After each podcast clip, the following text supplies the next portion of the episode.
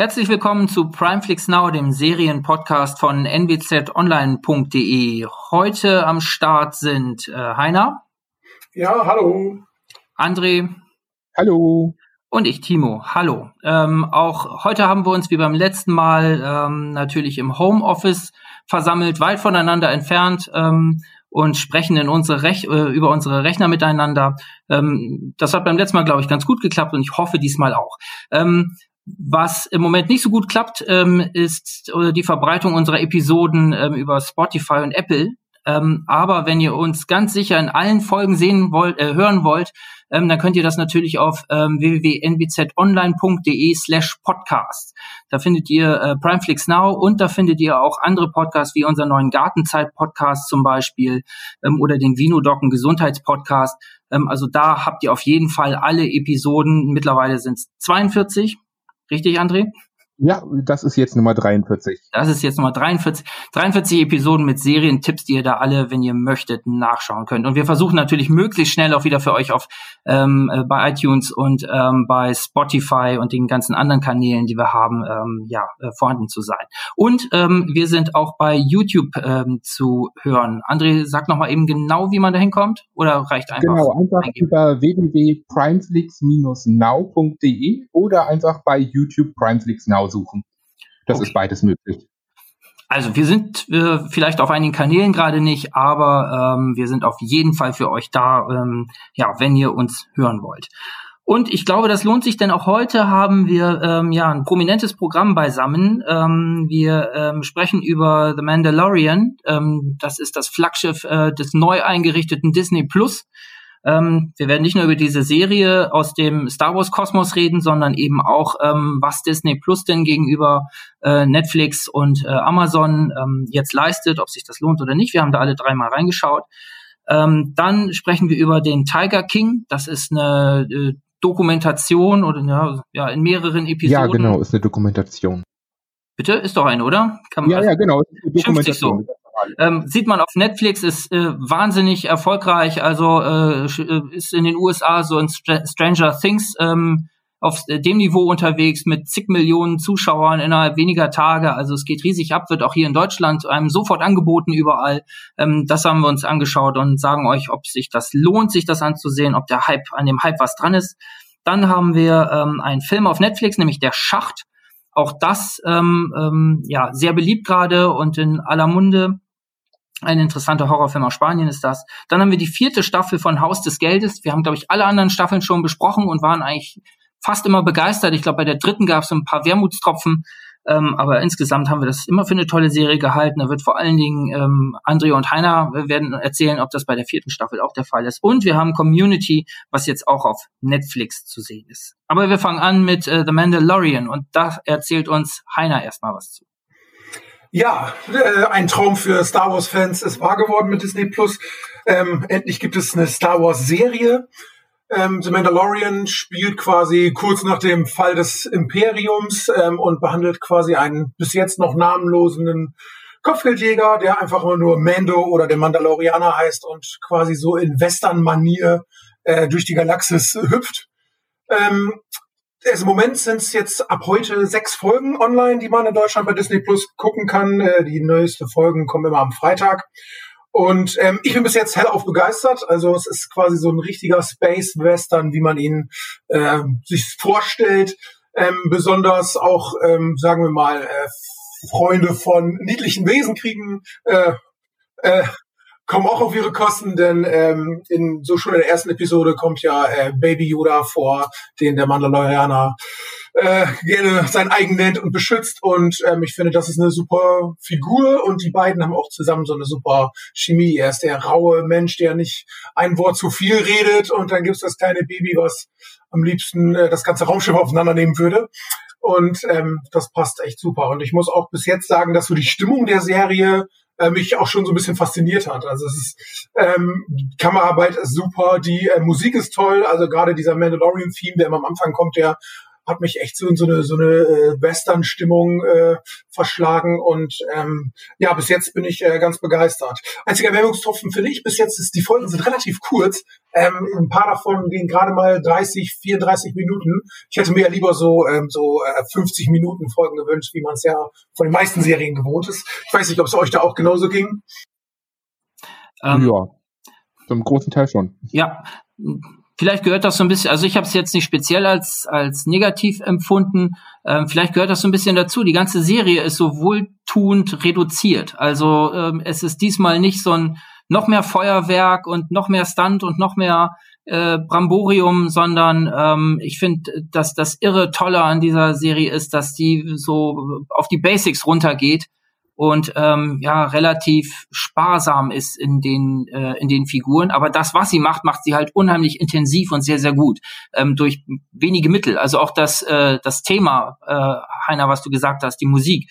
Ähm, völlig anders als alles andere, was man sonst so kennt. Also ganz, ganz eigen, ähm, ähm, nicht irgend so ein, so ein Marsch wie im klassischen Star Wars, äh, den man natürlich auch äh, liebt, aber ähm, schafft eine ganz, ganz eigene Welt mit relativ wenigen Mitteln, die aber edel und, und super hochwertig gemacht.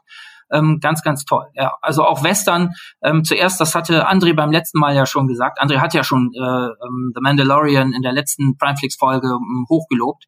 Ich bin überrascht, wie ähm, wie gut es der Serie gelingt, ähm, eben nicht auf diese, also diese vielen Anspielungen zu nutzen und eben nicht in die Klischeefalle zu tappen, weder äh, eben auf dieser Western-Ebene ähm, noch dieses, dieses, äh, die Geschichte des einsamen Soldaten, auch dieses, ähm, na, auch Yoda, der dort wieder auftaucht, ne, da, das könnte man ja auch schaffen, das uninteressant zu machen, aber ähm, es gelingt der Serie daraus einfach einen unheimlich faszinierenden, ganz eigenen ja einen ganz eigenen Kosmos zu erschaffen, ähm, der ja der unheimlich glaubhaft und ja faszinierend ist. Also ähm, ich war auch hellauf begeistert von ähm, The Mandalorian und bin gespannt, wie es jetzt weitergeht.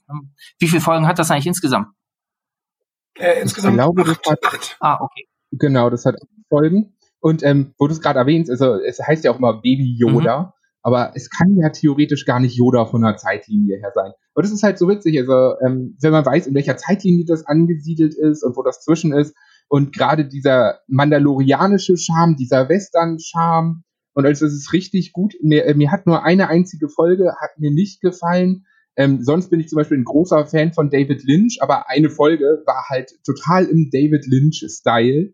Und die hat, finde ich, gar nicht reingepasst mhm. in dieses komplette Konzept. Welche ist das? Weißt du das Ähm, noch? ich muss halt sagen, äh, ich weiß nicht mehr genau welche. Ich glaube, das ist Folge 7. Also die kommt Ah. in Deutschland noch raus. Ich habe das Ganze ja schon komplett durch.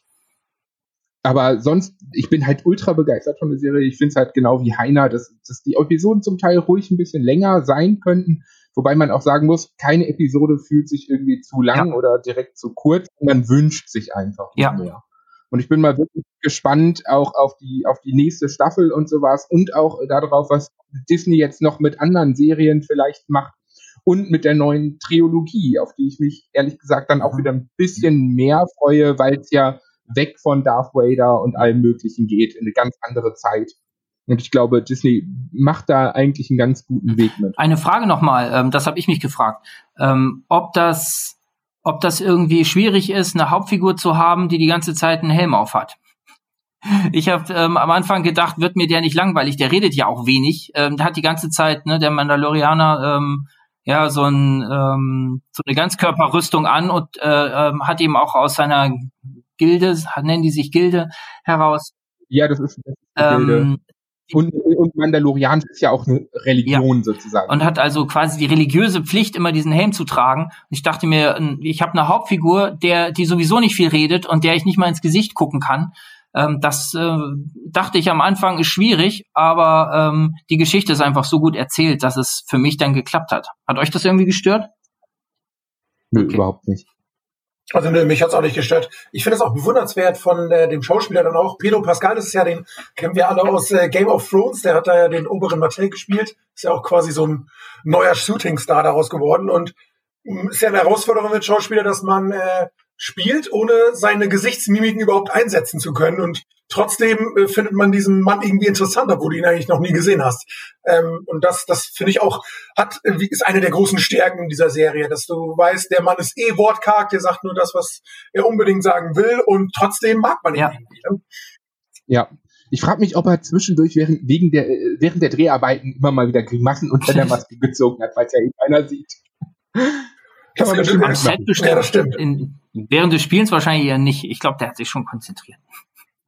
Ich glaube auch. Sehr schön war es auch in der, in der vorletzten Folge, glaube ich, die ausgestrahlt wurde. Das müsste die vierte gewesen sein, wo die auf diesen Planeten fliegen, der, wo dieses Dorf überfallen wurde.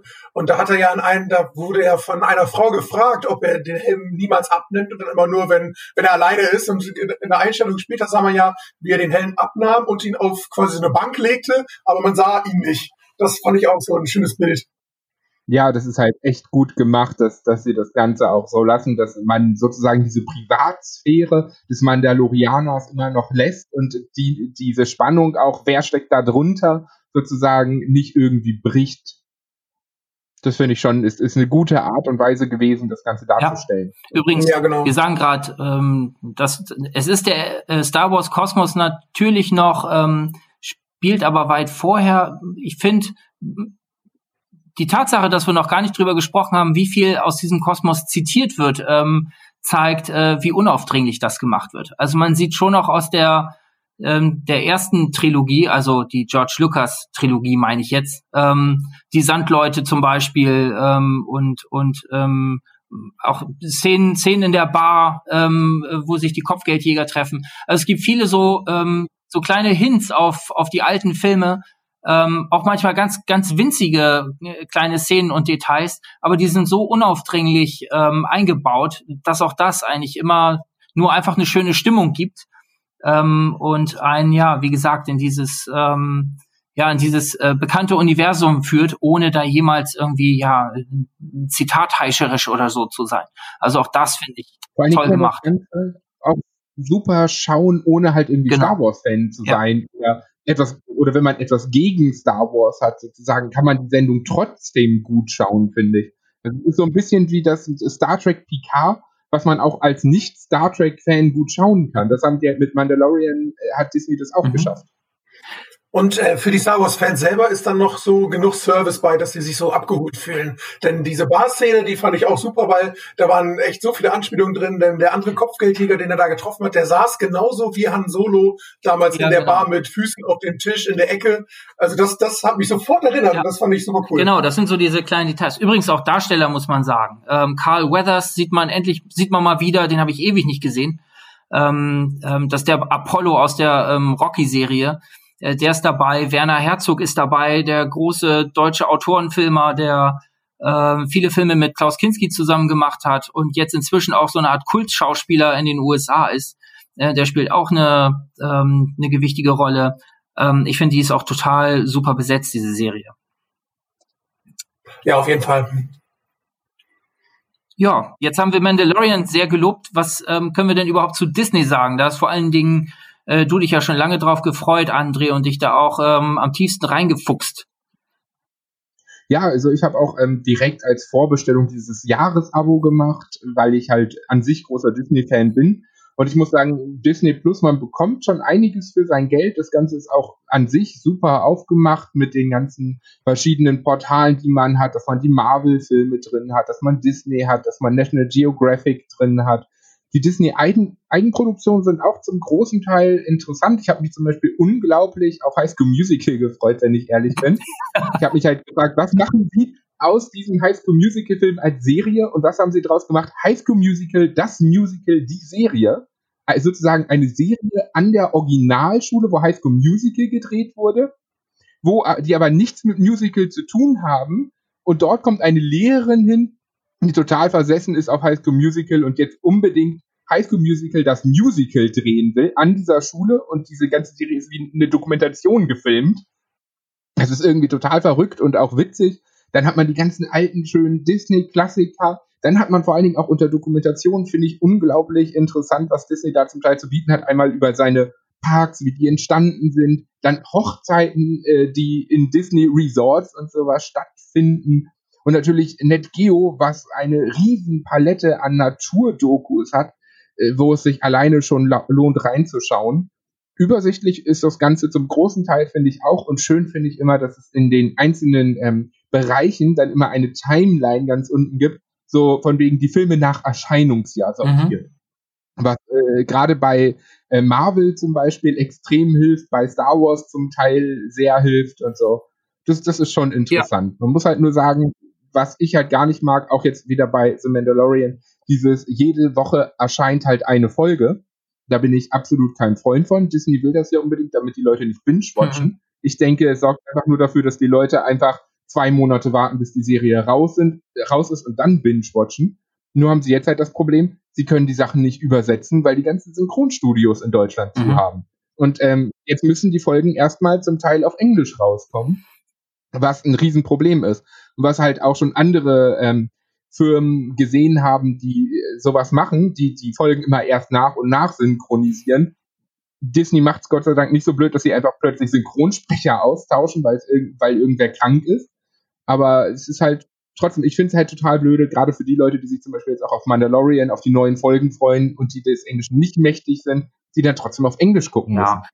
Das ist halt echt blöde. Oder auch die Star Wars ähm, Animationsserie ist ja genau das gleiche Problem. Die neueste Staffel alle Folgen kommen jetzt auch erstmal nur auf Englisch. Ja, wobei ich das jetzt, das sind für mich zwei verschiedene Sachen, ob man die jetzt wöchentlich ausstrahlt. Man kann die auch komplett synchronisieren lassen und die trotzdem ähm, im Wochenabstand ausstrahlen.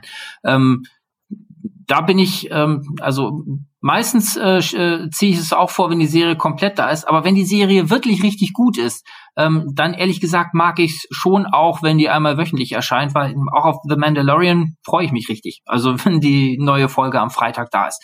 Ähm, das, ähm, damit habe ich eigentlich kein Problem mit dieser mit dieser Art von Serialität. Das finde ich, wenn die Serie stark genug ist, finde ich das äh, für mich voll in Ordnung.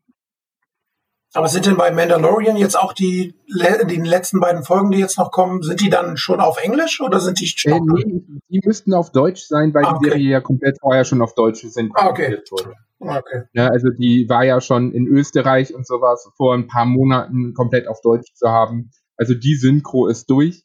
Ne, man weiß äh, allerdings bei der Star Wars Animationsserie, die läuft ja auch gerade im Englischen immer erst wöchentlich und da haben sie jetzt natürlich das Problem, sie können es halt nur wöchentlich rausnehmen. Mhm.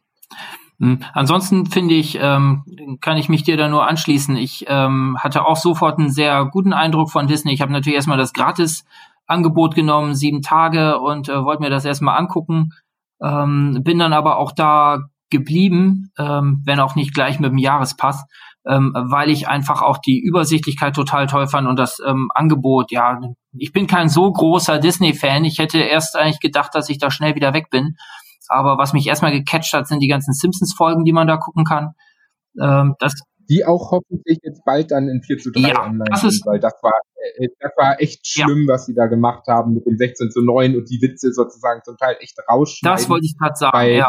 Das ist das einzig Ätzende. Warum die das machen, weiß ich nicht. Da hast du echt, gerade bei den alten Folgen, die ja noch eine ganz andere Qualität haben als die neue, einfach an, als die neuen, einfach anders funktionieren, und äh, die brauchen einfach dieses 4 zu 3 Format. Also allein schon, wenn man in dem Einstieg im Vorspann da ähm, ja die 4 zu 3 Glotze im Wohnzimmer sieht, ähm, und ähm, das selber so hochgezoomt dann auf ähm, im Breitband sieht, ähm, das passt irgendwie überhaupt nicht. Also das ist schade. Ich hoffe, das korrigieren nee. sie nach. Aber ähm, trotzdem finde ich das. Ja, das haben sie schon gesagt, im Mai kommen die neuen. Ah, okay. Raus. Also das fand ich, äh, das hat mich da gelassen. Ich habe auch schon den einen oder anderen Film geschaut, ähm, an den ich schon gar nicht mehr gedacht hatte. Dokumentation, die Wüste lebt, so ein Dokumentationsklassiker aus den, ich glaube, 50er Jahren sogar, ewig alt, ähm, aber immer noch, ähm, kann man sich immer noch schön anschauen. Ähm, ich habe Tron gesehen. Ähm, also solche Sachen kann man da auch ähm, gut gucken. Also ich finde, die haben ein ganz gutes Paket dort geschnürt. Ja, vor allen Dingen, ich bin halt ja auch so mit vielen Sachen aufgewachsen und ich habe mir jetzt auch noch mal solche Sachen einfach wie Darkwing Duck ja. da reingehen. oder, oder Chip and Chap und sowas. Die sind Gott sei Dank alle in 4 zu 3. Da hatte ich echt Angst, dass sie die auch hochskalieren. Haben sie Gott sei Dank nicht mhm. gemacht. War es ihnen wahrscheinlich nicht wert und das ist ja. gut so. Aber es ist halt, es ist halt schon witzig, wenn man in diese alten Sachen mal wieder reinschaut und, und ähm, ich schaue jetzt auch noch mal so ein bisschen Disneys große Pause, weil ich das als mhm. Kind einfach gesehen habe. Und auch die ganzen Disney-Filme, klar, es ist super toll, dass jetzt auch äh, der neue Aladdin, der letztes Jahr ins Kino gekommen ist, drin ist. Sie haben ja auch von Susi und Sträuch eine Realverfilmung, die ich allerdings irgendwie schlecht finde, aber naja, das ist Geschmackssache. Und so. Deswegen, also da bin ich echt gespannt und ich hoffe Tatsache auch, dass sie dann, wenn jetzt Mulan halt nicht ins Kino kommen kann, dass sie es vielleicht dann doch ein bisschen früher auf Disney mhm. Plus veröffentlichen. Ja, ich habe übrigens noch einen interessanten Fun Fact zu Disney Plus. Und zwar ähm, hat Disney Plus jetzt ganz alte Filme, die äh, äh, quasi jetzt auch online sind im Portal, äh, mit einem Disclaimer versehen äh, und auf mögliche rassistische Inhalte oh. verwiesen. Denn äh, alte Filme ähm, in Disney, ver, ja, die zeigen noch Rollenbilder, wo wir heute sagen würden, uh, das ist ein bisschen schwierig, ja. äh, gerade was so äh, schwarze Figuren angeht und sowas. Ja. Ähm, das finde ich auch sehr interessant. Wobei man sagen muss, im Deutschen ist dieser Disclaimer ja nicht so konkret wie im Englischen. Kommt ja auch daher, dass sich sehr viele beschwert haben, dass halt gerade das Bild der Schwarzen oder auch das Frauenbild und sowas in diesen alten Klassikern äh, sehr verzerrt ist, sage ich mal. Wobei ich persönlich finde das überhaupt nicht so schlimm. Also klar, diesen Disclaimer kann man reinhängen, ob man den jetzt braucht oder nicht ich finde eher, es ist halt die Aufgabe der Eltern dann zu sagen, ja, pass auf, dieser Film kommt von früher und früher hat man das halt noch ein bisschen anders gesehen. Ne? Und da wird ja auch oft auf so eine Studie verwiesen von wegen, ja, äh, Mädchen, die vorher die Disney-Prinzessinnen-Filme gesehen haben, sind halt dann deutlich weiblicher und, und wollen eher diese äh, Prinzessinnenrolle in ihrem Leben auch haben, als Mädchen, die das nicht getan haben denke ich mir immer so, ja, aber das, das liegt doch eher an der Erziehung und nicht äh, an, an diesem Film. Und das Rollenbild ist halt einfach, das hat sich über die ganzen Jahre geändert. Das ist klar, aber ob man da jetzt wirklich diesen Disclaimer vorsetzen muss, finde ich ein bisschen übertrieben. Aber man muss ja sagen, es ist von Disney, äh, von Disney selber ja eigentlich ein guter Schachzug. Hätten sie ja nicht machen müssen. Ne? Also. Ja, ich finde es ja. auch, ich finde es auch okay, dass sie es machen, denn ja, ich finde es schadet nicht. Es ist, ich finde es gehört dazu. Also als ähm, als Erklärung inzwischen, wenn man solche sowas noch ausstrahlen will, dann finde ich muss man das auch irgendwie kommentieren. Ja, aber ich finde schade, dass sie es dann halt nicht von alleine gemacht haben. Sie haben es ja halt erst auf Druck von anderen Leuten gemacht. Das stimmt. Und das ja, finde ich halt dann so problematisch. Wenn es von Anfang an alleine gewesen wäre, wäre es was anderes. Ne, aber jetzt auf Druck von anderen Leuten das da vorzusetzen, finde ich dann halt irgendwie so ein bisschen zwiegespalten. Naja, also bloß weil es andere sagen, nicht zu machen, wäre noch falscher gewesen. Also, ja, das mag auch also ich kann damit ganz gut leben. So. Okay, damit wir nicht nur bei Disney hängen, Disney haben wir jetzt ausführlich gelobt und äh, vor allen Dingen haben wir The Mandalorian sehr gelobt. Ähm, kommen wir jetzt zu dem zweiten, naja, Mandalorian weiß ich gar nicht, ob das so gehypt ist, aber was auf jeden Fall gehypt wird, ist der Tiger King auf Netflix.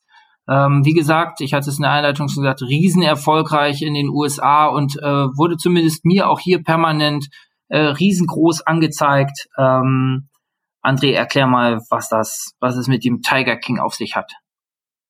Genau, bei uns heißt das ja Großkatzen und ihre Raubtiere. Im Englischen heißt es Tiger King Murder, Mayhem and Madness. Klingt viel dramatischer. Ähm, vom Prinzip her ist es eine Dokumentation, die wurde äh, 2015 angefangen zu drehen und es geht um Joe Exotic. Joe Exotic ist, ähm, wie man vielleicht am Namen merkt, eine sehr exotische Person. Eigentlich heißt er halt Joseph Allen Mel äh, Maldonado Passage. Ähm, ist halt in den Vereinigten Staaten geboren und hat halt ein oder hatte ein Privatzoo mit vor allen Dingen Großkatzen, Raubkatzen, Tigern und so. Und ähm, diese Dokumentation wurde eigentlich angefangen, um dieses Leid dieser Tiere zu zeigen, damals 2015. Und dann haben sie halt gemerkt, wie interessant diese Personen eigentlich hinter diesem Zoo sind und haben dann ein bisschen umgeschwenkt. Und deswegen steht die, steht das Ganze auch so ein bisschen in Kritik, weil viele Aussagen von Leuten angeblich aus dem Zusammenhang gerissen worden. Viele Leute, die in dieser Doku mitspielen, sagen halt jetzt im Nachhinein von wegen, ja, das habe ich zwar gesagt, aber in einem anderen Zusammenhang. Vom Prinzip her ist, äh, ist die Doku halt ähm, acht Folgen lang. Äh, ich glaube, am Anfang waren sieben, acht ist die Bonusfolge und gehen immer so 41 Minuten. Und ähm, wir begleiten sozusagen äh, Joe Exotic ähm, mit, mit Archivmaterialien, die es gibt auf seinem Weg, wie er ähm, diesen Zoo halt aufbaut mit Wildtieren und ähm, lernen dann noch ganz viele andere Leute kennen, die da mit drin äh, stecken. Zum Beispiel Carol Basket, das ist äh, sozusagen seine absolute Erzfeindin, die ähm, ja eigentlich Großkatzen sozusagen retten will und eine Rettungsorganisation dafür hat, aber theoretisch genau auch so einen Tierpark betreibt. Ja, und wir haben ganz, ganz viele komplett äh, skurrile Personen und komplett ähm, skurrile Sachen, die dort passieren. Und es ist halt einfach unglaublich, es ist theoretisch wie ein Autounfall, man kann, man muss hingucken, so ungefähr, könnte man sagen, heißt der Spruch immer. Ich fand es halt unglaublich interessant. Ich habe ähm, Joe Exotic das erste Mal auch 2015 oder sowas, also kurz vor dem Start dieser Doku, ähm, in einem Bericht aus Amerika gesehen, weil er halt gerne Präsident werden wollte und damals angetreten ist, was auch unglaublich witzig ist.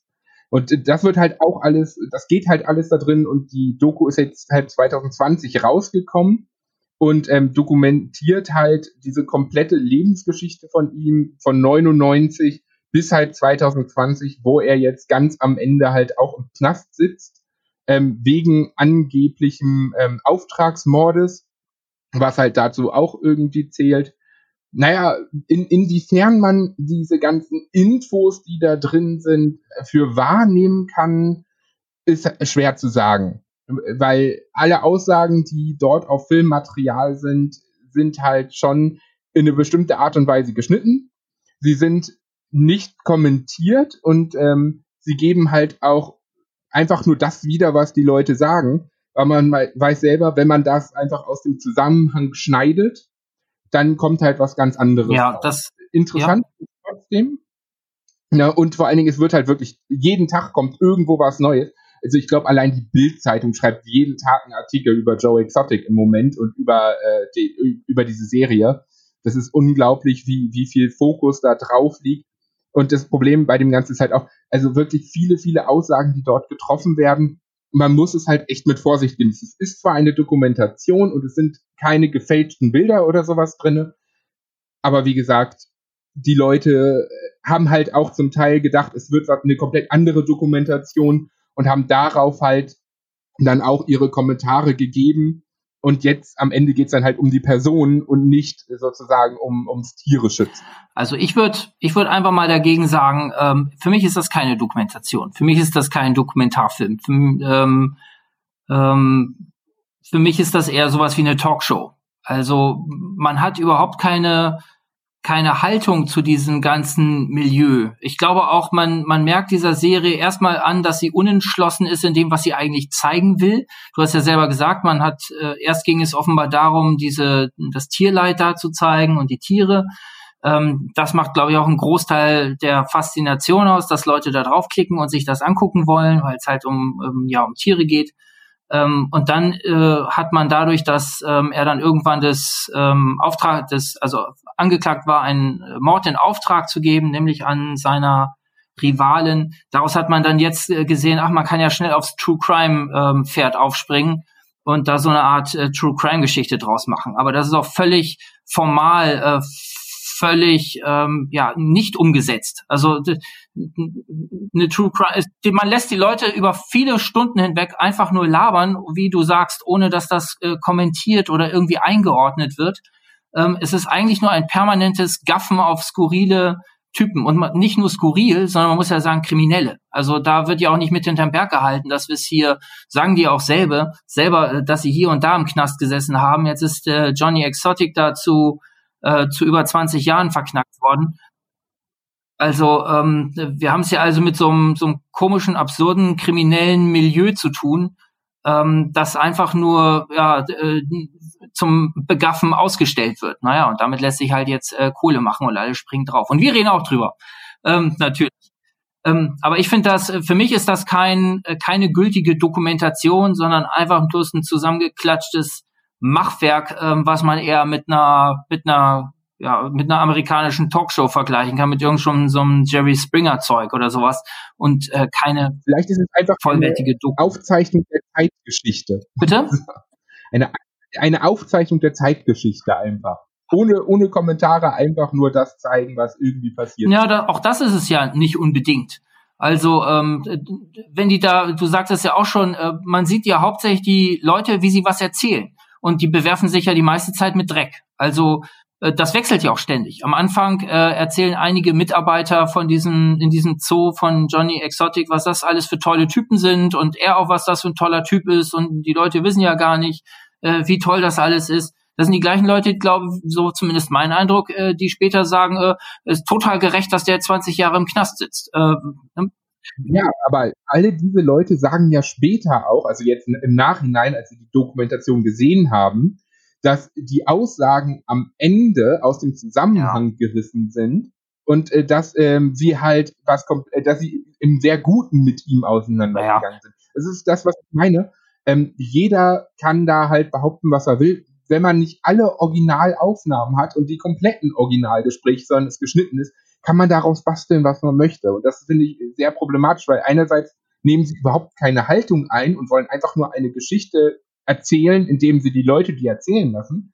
Und andererseits ähm, schneidet man das Ganze dann aber doch schon so zurecht, nach dem Motto, ja, das sind alles komplett Kriminelle, jeder hat hier Dreck am Stecken und jeder beschuldigt jeden, aber es gibt halt für nichts Beweise. Naja, es gibt die Tatsache, dass der verknackt ist, äh, zumindest. Und ich glaube, ein paar andere haben ja auch im Gefängnis gesessen vorher.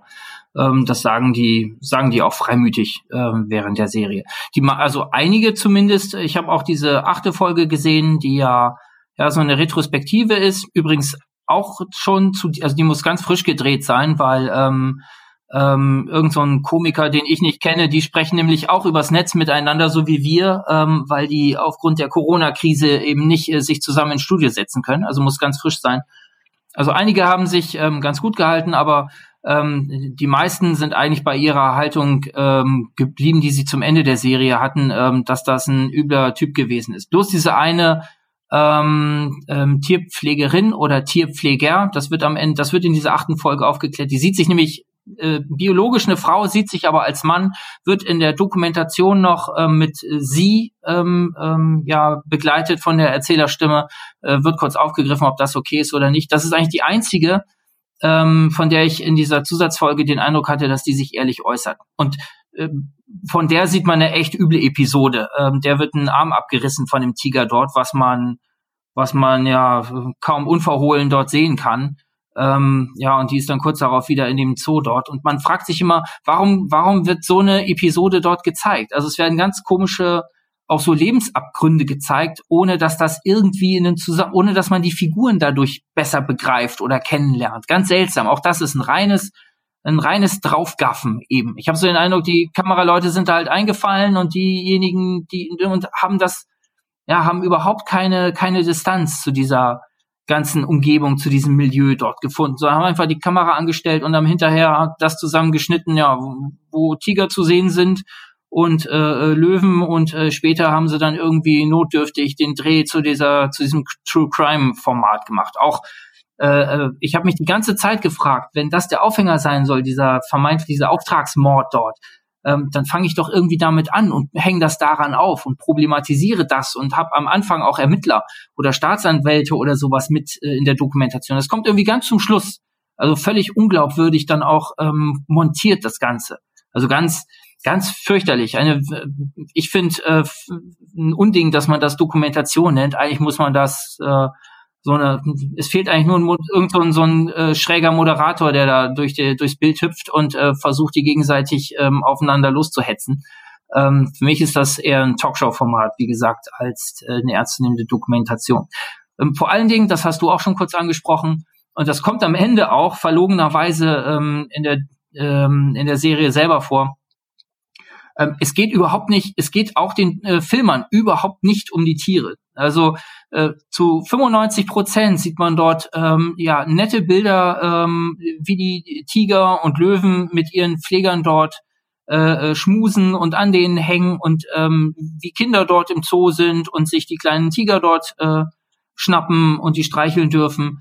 Ähm, da hat eben auch eine Dokumentation eine Verantwortung dafür. Wenn die eine Haltung dazu einnehmen wollen, am Ende wird das ja so ausgestellt, ne? Lass die Tiger frei und äh, äh, sorgt für äh, sorgt für die Tiere in ihrer Wildnis und ähm, das wird kommt so ganz am Schluss, nachdem man dann schon viele Stunden äh, von diesen äh, Harmonie pur Bildern von von Gefangenen, also von von Tigern, die so auf auf ja menschlichen Zirkus gedrillt sind, gesehen hat. Auch also das haben einfach ähm, Leute gemacht, die einfach bloß äh, den Bildwert verkaufen wollen und die keine Ahnung haben, was eine Dokumentation ist.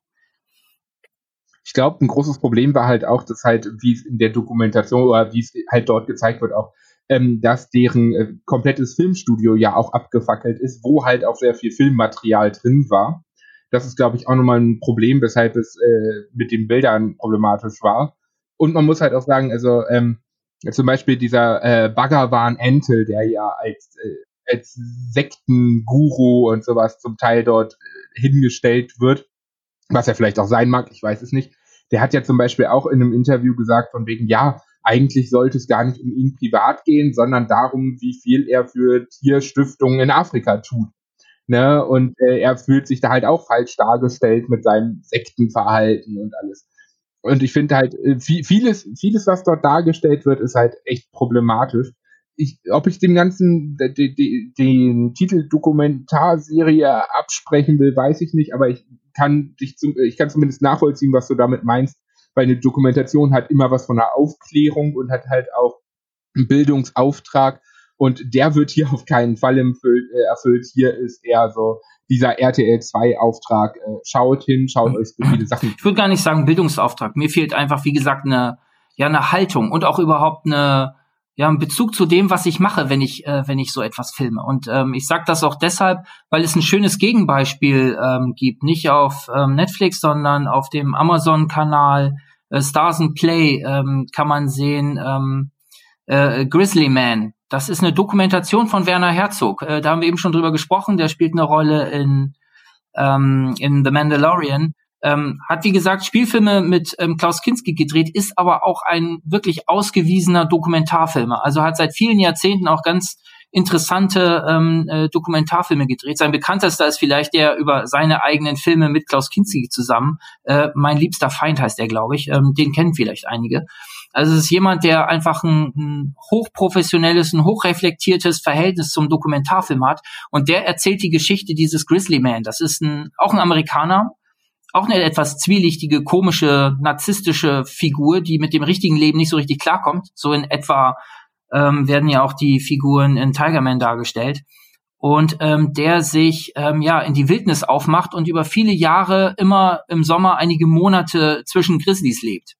Also der hat sich da, baut sich da ein Zelt hin, irgendeine abgelegene Gegend und äh, läuft dann an die Seen und äh, freundet sich da in Anführungsstrichen mit den ähm, Grizzlybären an und nimmt da selber äh, Filmmaterial zu auf.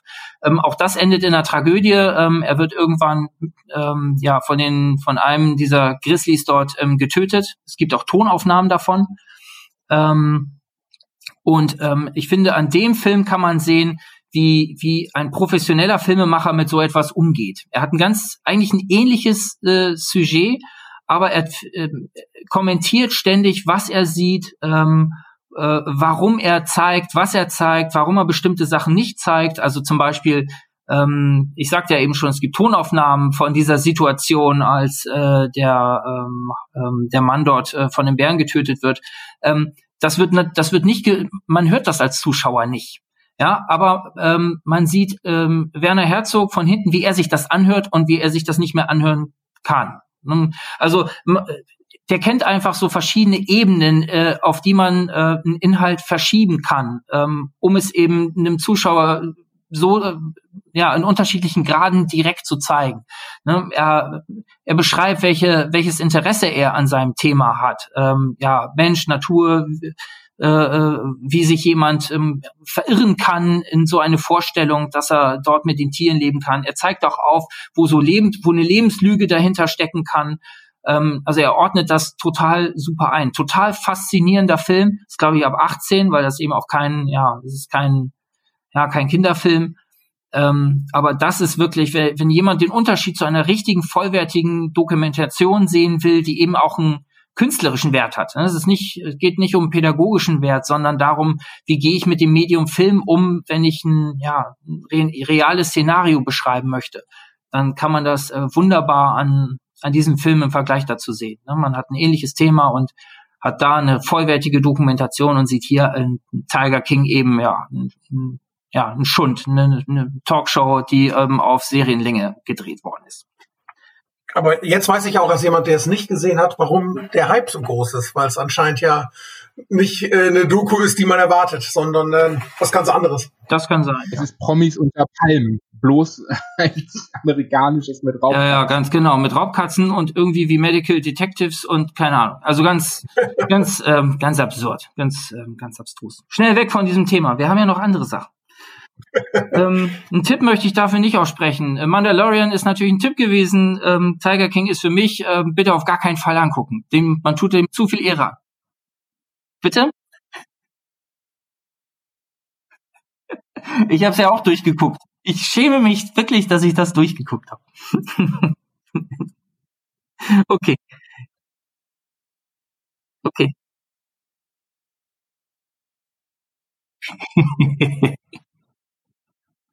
okay, gut. Schön, dass wir da mal zwei, zwei Meinungen haben. Okay, jetzt haben wir was ganz Kurzes, nämlich der Schacht. Naja, ist ein kurzer Film äh, über einen langen Schacht. Äh, läuft auch gerade auf Netflix. Ähm, ähm, ja, ist auch sehr bekannt, wird einem auch ähm, hoch angepriesen. Ähm, äh, kommt aus Spanien, gut 90 Minuten lang. Ähm, kann man ein bisschen mit Cube vergleichen, wer das kennt. Also, ähm, Inhalt ist, ja, der Schacht ist so eine Art Gefängnis, so mag man es sehen. Es ist im Grunde genommen ja fast eine, eher sowas wie ein Sozialexperiment, so eine soziale Einrichtung zur äh, Selbstorganisation, heißt es, glaube ich, in diesem, in diesem Film. Ähm, Hauptfigur ist ja so eine Art ähm, äh, Student, der äh, Goreng heißt ähm, und sich quasi freiwillig äh, dazu verpflichtet hat, sechs Monate in dieser Einrichtung, in diesem Schacht ähm, halt einzusitzen. Der nimmt sich Don Quixote zum Lesen mit und verspricht sich davon, dass es der Deal mit dieser Behörde, die da im Hintergrund ist, ähm, ja, einen Uni-Abschluss dafür zu bekommen. Also man sieht äh, ganz vage gezeichnet eine dystop utopische, dystopische Welt, die wir hier haben, ähm, die aber nicht näher äh, beschrieben ist, ähm, sondern ähm, ja, wir äh, gehen also mit dieser Hauptfigur in diesen Schacht. Ähm, der wacht auf auf Ebene 48 ähm, und ähm, ja findet sich in einem Szenario wieder, das ähm, ja wie soll man sagen, ist wie so eine Art ähm, Treppenhaus ohne Treppe. Also man kann man kann in die Tiefe und nach oben gucken über viele, viele Stockwerke, sieht ähm, im Stockwerk über sich äh, zwei ähm, Häftlinge sozusagen, hat auf äh, der eigenen Ebene einen ähm, Häftling äh, bei sich und kann nach unten blicken auf ähm, ganz, ganz viele weitere Schächte, ähm, in denen auch jeweils immer zwei ähm, Häftlinge ja zusammensitzen und ja, ein Bett dort haben. Also gerings ist, deshalb ist es wahrscheinlich wie ein Gefängnis eben äh, tituliert, weil es eben ja von der Ausstattung her so ist. Das Besondere und die Dynamik an diesem Schacht ist, ähm, dass ganz oben auf der obersten Ebene äh, wird eine große Tafel kredenzt äh, mit feinsten Speisen, ähm, die von oben äh, dann Ebene für Ebene runtergelassen wird. Und das heißt, ähm, die ganz oben sitzen auf Ebene 1, ähm, bekommen äh, ein Festmahl äh, präsentiert und ja, Ebene 2 das, was Ebene 1 übrig lässt und so weiter. Ne? Unser, äh, unsere Hauptfigur steigt auf Ebene 48 ein, da ist ja äh, nicht mehr viel übrig und es geht, äh, das kann man schon sagen, noch äh, viele weitere Ebenen ähm, nach unten. Ähm, was für die Dynamik eben auch dazu kommt, ähm, die Leute sind nach ähm, einem Monat, glaube ich, ähm, wechseln die die Ebene. Das heißt, ähm, irgendwann wachen die morgens auf und finden sich auf Ebene drei wieder und freuen sich ein Ast, dass sie jetzt äh, die tollen Speisen für sich haben, oder die finden sich auf Ebene 120 wieder und ähm, äh, ja, sind vom Hungertod bedroht für einen Monat. Und dann ist eben auch die Frage, wie gehen die beiden Häftlinge dann miteinander um in dieser absoluten Lebensnotsituation? Also im Grunde ist es so eine Art Sozialexperiment. Was äh, treiben diese beiden äh, Menschen? Wie gehen die mit dieser äh, schrägen Situation um? Und äh, ja, wie kommen die da raus? Sein Mithäftling ist so ein alter Kerl, so ein verkniffener Rentner fast. Ähm, ähm, ja, der dort wohl schon länger einsitzt und äh, so einen etwas zwielichtigen Eindruck macht. Ähm, äh, mehr möchte ich eigentlich gar nicht äh, verraten. Also er ist eigentlich, die Hauptfigur ist eigentlich ein aufgeklärter Student. Wie gesagt, hat sich, jeder darf ein Objekt mitnehmen, hat sich für das Buch Don Quixote entschieden. Äh, sein Genosse ähm, war schlauer und hat sich für ein Messer entschieden. Und naja, das ähm, gibt dann ja, ein Horrorszenario. Ich weiß nicht, ihr habt es beide, glaube ich, nicht gesehen. Heiner, du hast eben gesagt, ähm, dir wär's viel, du hast da, du hast davor zurückgeschreckt erstmal. Ich habe nur überall gelesen, dass es ja so heftig sein soll. Und vielleicht kannst du ja beantworten, ob es jetzt so eine richtige Splatter-Orgie ist oder ob man sich den alleine im Bett angucken sollte. Also, ähm, ich habe ihn zuerst auch nicht geguckt, weil ich genau das dachte. Ich dachte auch, dass es wieder irgend so ein Gewaltporno ähm, mit ganz fürchterlichen Szenen und ähm, hat mich überhaupt nicht interessiert. Ich habe dann irgendwann reingeschaltet, ähm, trotzdem, weil der tagelang unter in der besten Liste irgendwie auf den ersten drei Plätzen mit war. Und äh, genau das ist es nämlich nicht. Ähm, das ist ein heftiges Szenario, es ist auch eine drückende Stimmung, weil man halt immer in diesem Schacht äh, sich befindet. Ähm, es ist eben auch bedrohlich, weil das so eine ja so eine Psychosituation ist. Es gibt auch ähm, härtere Szenen, aber ähm, es wird nie, also es, man hat nie den Eindruck, dass es darum geht. Also ich finde immer wichtig ähm, bei Gewaltszenen, also mich regt schon eine mittlere Gewaltszene auf, wenn ich den Eindruck habe, ähm, es ist nur eine Szene, um eine Gewaltszene dort zu haben, eine Gaffer-Szene. Ähm, und das ist hier an keinem Punkt der Fall. Also es ist auf keinen Fall ein Splatterfilm. Also es gibt sehr wohl dosiert, äh, dosierte äh, Schockszenen, ähm, aber die sind dann eben auch ähm, ja dramaturgisch an wirklich gut ausgesuchten Stellen und das macht den Film unheimlich beklemmend und spannend. Aber es ist kein kein übler, ähm, ja, es ist kein kein Gewaltporno. Und das finde ich eigentlich. Kannst es kannst es von der von der Gewalttätigkeit, es ist ja 18, glaube ich, kannst du es vergleichen mit irgendeinem Film? Also wer, keine Ahnung, wer Game of Thrones äh, mit Game of Thrones leben konnte, kann damit auch leben, oder? Also ich würde sagen, Game of Thrones hat die, äh, hat die schlimmeren Gewaltszenen. Ähm, ah, okay, ja dann. Also was, was den Splattergrad angeht, äh, finde ich, ist Game of Thrones deutlich, deutlich drüber. Ähm, der Schacht ist halt ein anderes Szenario. Das hat halt nicht so diesen epischen Baustrom rum, sondern äh, hat halt so diese beklemmende, klaustrophobische ähm, Stimmung. Und das macht eigentlich den Unterschied. Und das macht den Film auch so intensiv. Und es sind nicht die Splatter-Szenen. Also ich glaube, erstmal kommen eine ganze Weile sowieso überhaupt keine Splatter-Szenen vor. Also richtige Splatter-Szenen kommen, glaube ich, sowieso kaum vor. Ähm, das sind dann eher so, ja, so Psycho-Szenen. Und selbst wenn es so Gewaltszenen dann gibt, dann äh, sind die eigentlich äh, so ein bisschen eher ver na, verhalten, wie soll man sagen, einfach geschickt inszeniert, muss man sagen. Da hat man, ich kenne den Regisseur nicht, wie gesagt, das ist ein spanischer Film, äh, völlig mir völlig unbekannt. Ähm, auch beim Googlen habe ich da nicht groß was zu rausfinden können. Ähm, aber jemand, der, der sehr genau ähm, weiß, was er da tut. Ich finde, am ehesten ist der Film zu vergleichen mit Cube. Damit ist er auch viel verglichen worden, ne, weil es natürlich auch so ein, so ein abstraktes Szenario ist. Fremde Leute treffen sich in so einer ja, klaustrophobischen Situation wieder. Es gibt überall eine gewisse Gefahr und die Frage ist dann, wie reagieren die so psychologisch aufeinander? Ähm, darum geht's hier eigentlich auch. Und es geht natürlich um dieses Sozio, so, so eine Art Soziologen-Experiment. Ähm, ähm, wie gehen die Leute damit oder wie gehen die damit um, dass die oben viel essen können und unten wenig? Ähm, richten die sich irgendwie auf eine Gemeinschaft ein und kriegen eine Ordnung hin, so dass es, dass die klarkommen, oder äh, überlassen die sich dieser Dynamik, äh, wenn ich Glück habe und ich bin auf Ebene eins, dann fresse ich so viel ich fressen kann und äh, äh für den Fall, dass ich dann im nächsten Monat wieder ganz unten bin, äh, oder reiße ich mich zusammen und versuche irgendwie das System auszutricksen. Darum geht's letztendlich. Ähm, das macht den Film ziemlich schlau im Vergleich zu äh, fast allen anderen Filmen. Es ist, ähm, glaube ich, ähm, manchen war es am Ende zu schematisch. Also es ist ein eher ein intellektueller, schlauer Film, der aber jetzt nicht, hat nicht so Meisterwerkniveau. Also es ist nicht Kubrick-Niveau, aber ich finde ihn besser als Cube. Und äh, ich finde für so ein Independent Horror, also so muss man sagen, ich finde das ein Independent Horrorfilm, ähm, ist das eine richtig gute Sache. Ich finde ihn zum Beispiel auch besser als Saw. Also damit ist er, glaube ich, auch so ein bisschen verglichen worden. Ähm, auch so von der Stimmung her mit, den, mit dem ersten. Also nicht mit diesen äh, völlig irren Splatter-Dingern, die dann kommen. Ähm, ähm, also ich finde, find, das ist ein schöner, hat eigentlich so vom, von der Qualität her für mich das Zeug zu einem kleinen Independent-Horror-Klassiker. Na gut, ja, dann, dann weiß ich, dass ich ihn mir noch anschauen kann. Doch, kann ich auf jeden Fall empfehlen. Ist nichts, wo, wo einem sich der Magen umdreht und man denkt, man hat sich nur wieder hier so einer Kotzorgie ausgesetzt. Ähm, äh, kann man sich, kann man sich gut angucken. Also ich finde, man wird mit einem wirklich gut gemachten kleinen Independent-Horrorfilm gelobt. Also da werde ich dann tatsächlich auch mal reingucken, weil ich ein Riesenfan von Cube mhm. bin. Saw mochte ich überhaupt nicht, wenn ich ehrlich bin. Und ich bin ja eigentlich kein, kein Freund von Horrorfilmen, sondern mag eher mhm. Thriller. Mhm.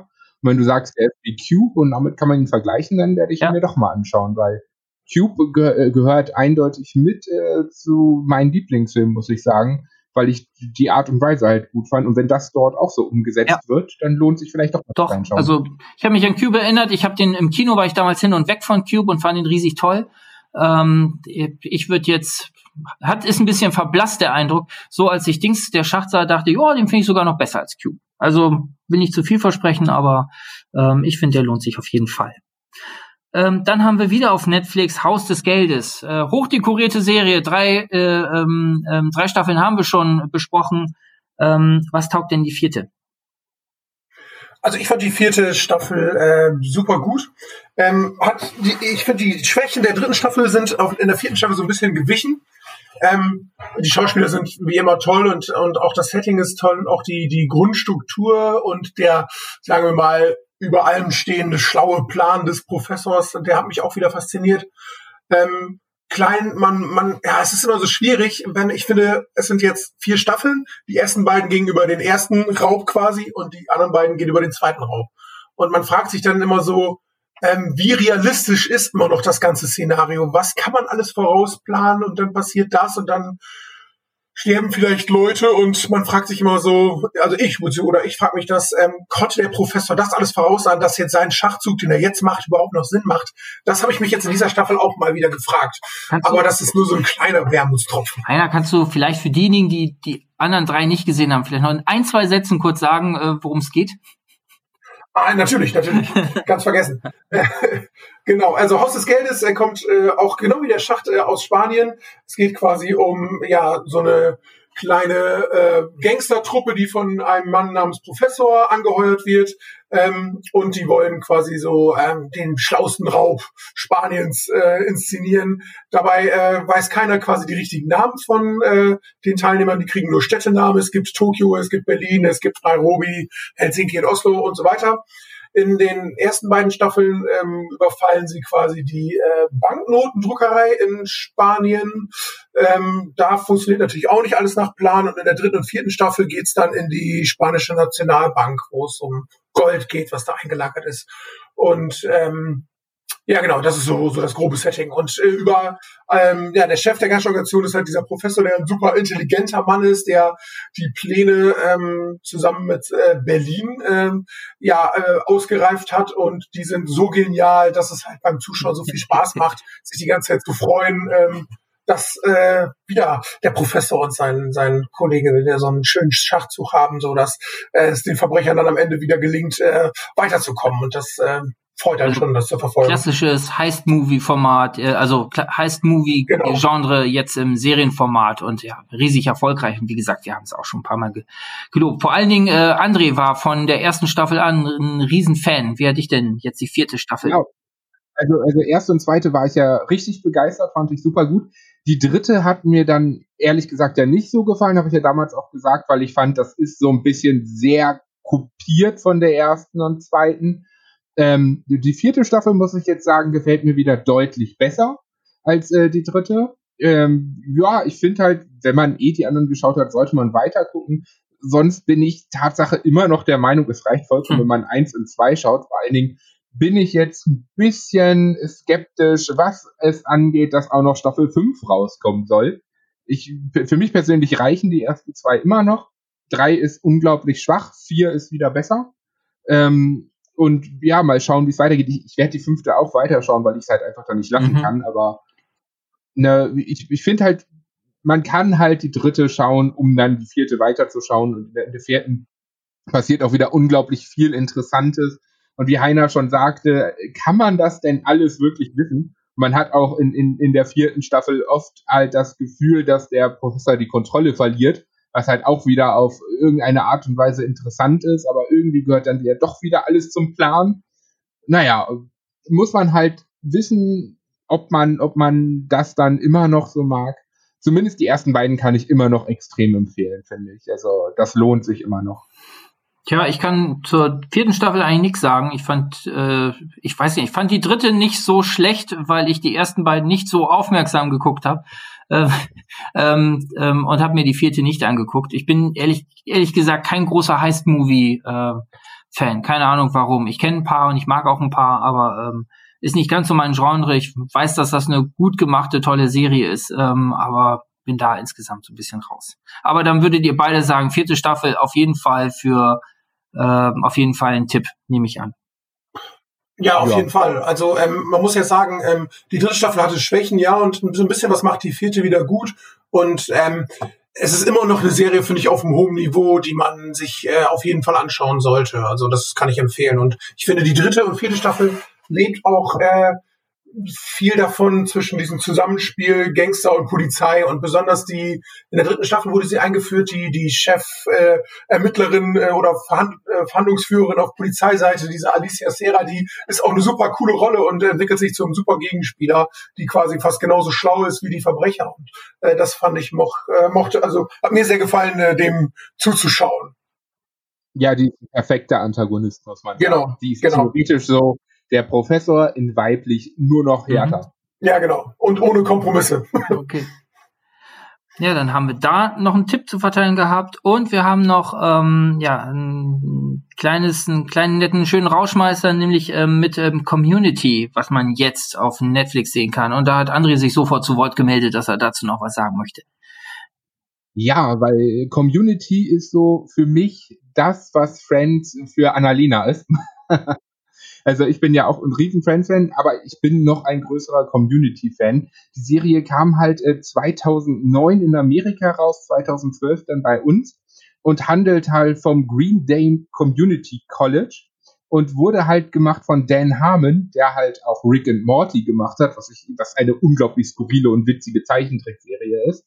Und vom Prinzip geht's halt ähm, darum, dass ähm, Jeff Winger, der wird gespielt von, von, von, oh, wie heißt er denn nochmal? Ähm, ähm, Joel McHall, das ist nämlich auch der, wo du meintest, der die Interviews von Tiger King mhm. geführt hat, ähm, in Episode 8.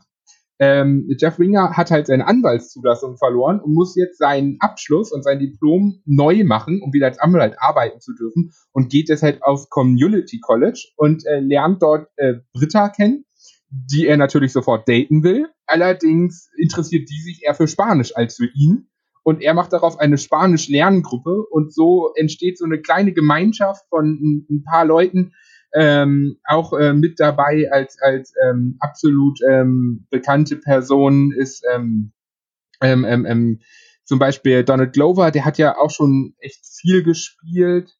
Äh, und ähm, Daniel Mark Pudi, das ist der, den wir letztens in äh, Mythic Quest hatten, der Inder und ganz wichtig halt Chevy Chase, eine oh. riesige tragende Rolle und den kennt man ja halt auch. Äh, das ist ja wirklich ein großer Name, Chevy Chase. Und naja, das Ganze ist unglaublich witzig und skurril und äh, kommt halt, nimmt alle Fernsehklischees und Popkulturbezüge einfach auf den Korn und total witzig, das Ganze zu sehen. Das sind sechs Staffeln, ähm, 110 Episoden, immer so um die 20 Minuten. Also es ist eine ganze Menge, was man da schauen kann gerade zur Zeit ist es halt perfekt. Na, da kann man immer wieder schön ein, zwei Folgen kurze reinziehen, wenn man Zeit hat und äh, diese ganzen Jahre erleben. Und es gibt auch immer wieder wiederkehrende Running Gags und sowas. Ich finde, ich finde, es ist halt unglaublich genial und es ist halt vor allen Dingen auch, auch eine, eine schöne Sitcom, die ohne eingespielte Lacher arbeitet.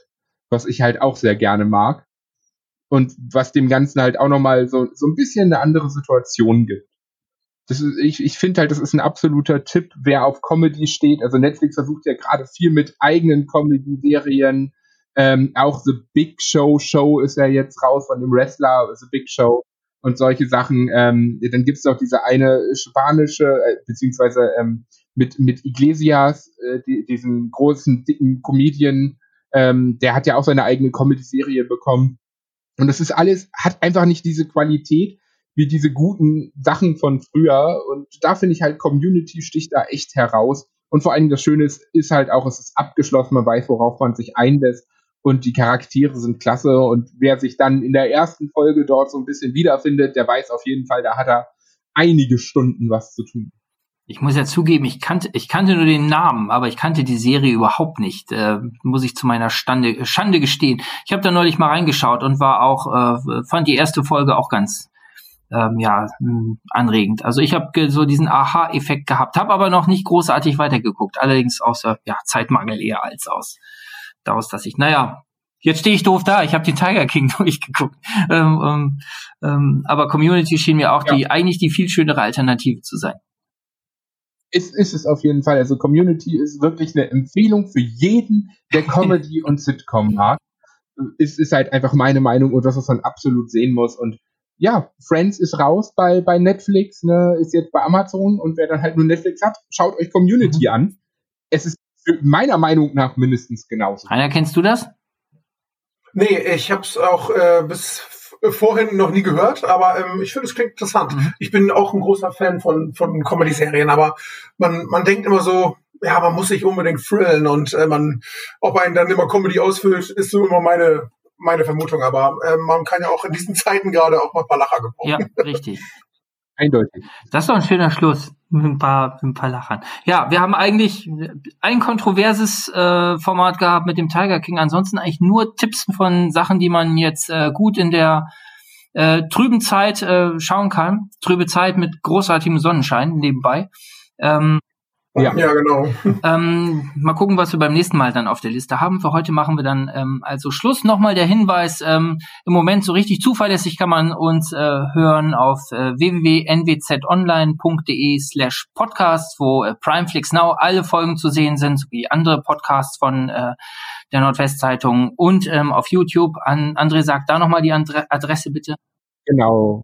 Also einmal www primeflix-now.de oder einfach Primeflix Now bei YouTube eingeben. Da sind noch nicht alle Folgen drauf, aber die aktuellsten sind immer drauf und ich bemühe mich gerade, zumindest alle zwei Tage auch unser Archiv sozusagen zu aktualisieren und hochzuladen. Okay. So habt ihr halt auch nochmal unseren ganzen Überblick von drei Jahren, was wir bisher alles besprochen haben. Okay, vielen Dank. So ist es. Und dann wünschen wir euch einen, ja, einen schönen Abend, äh, schöne Woche. Bis zum nächsten Mal. Ciao. Ciao. Tschüss.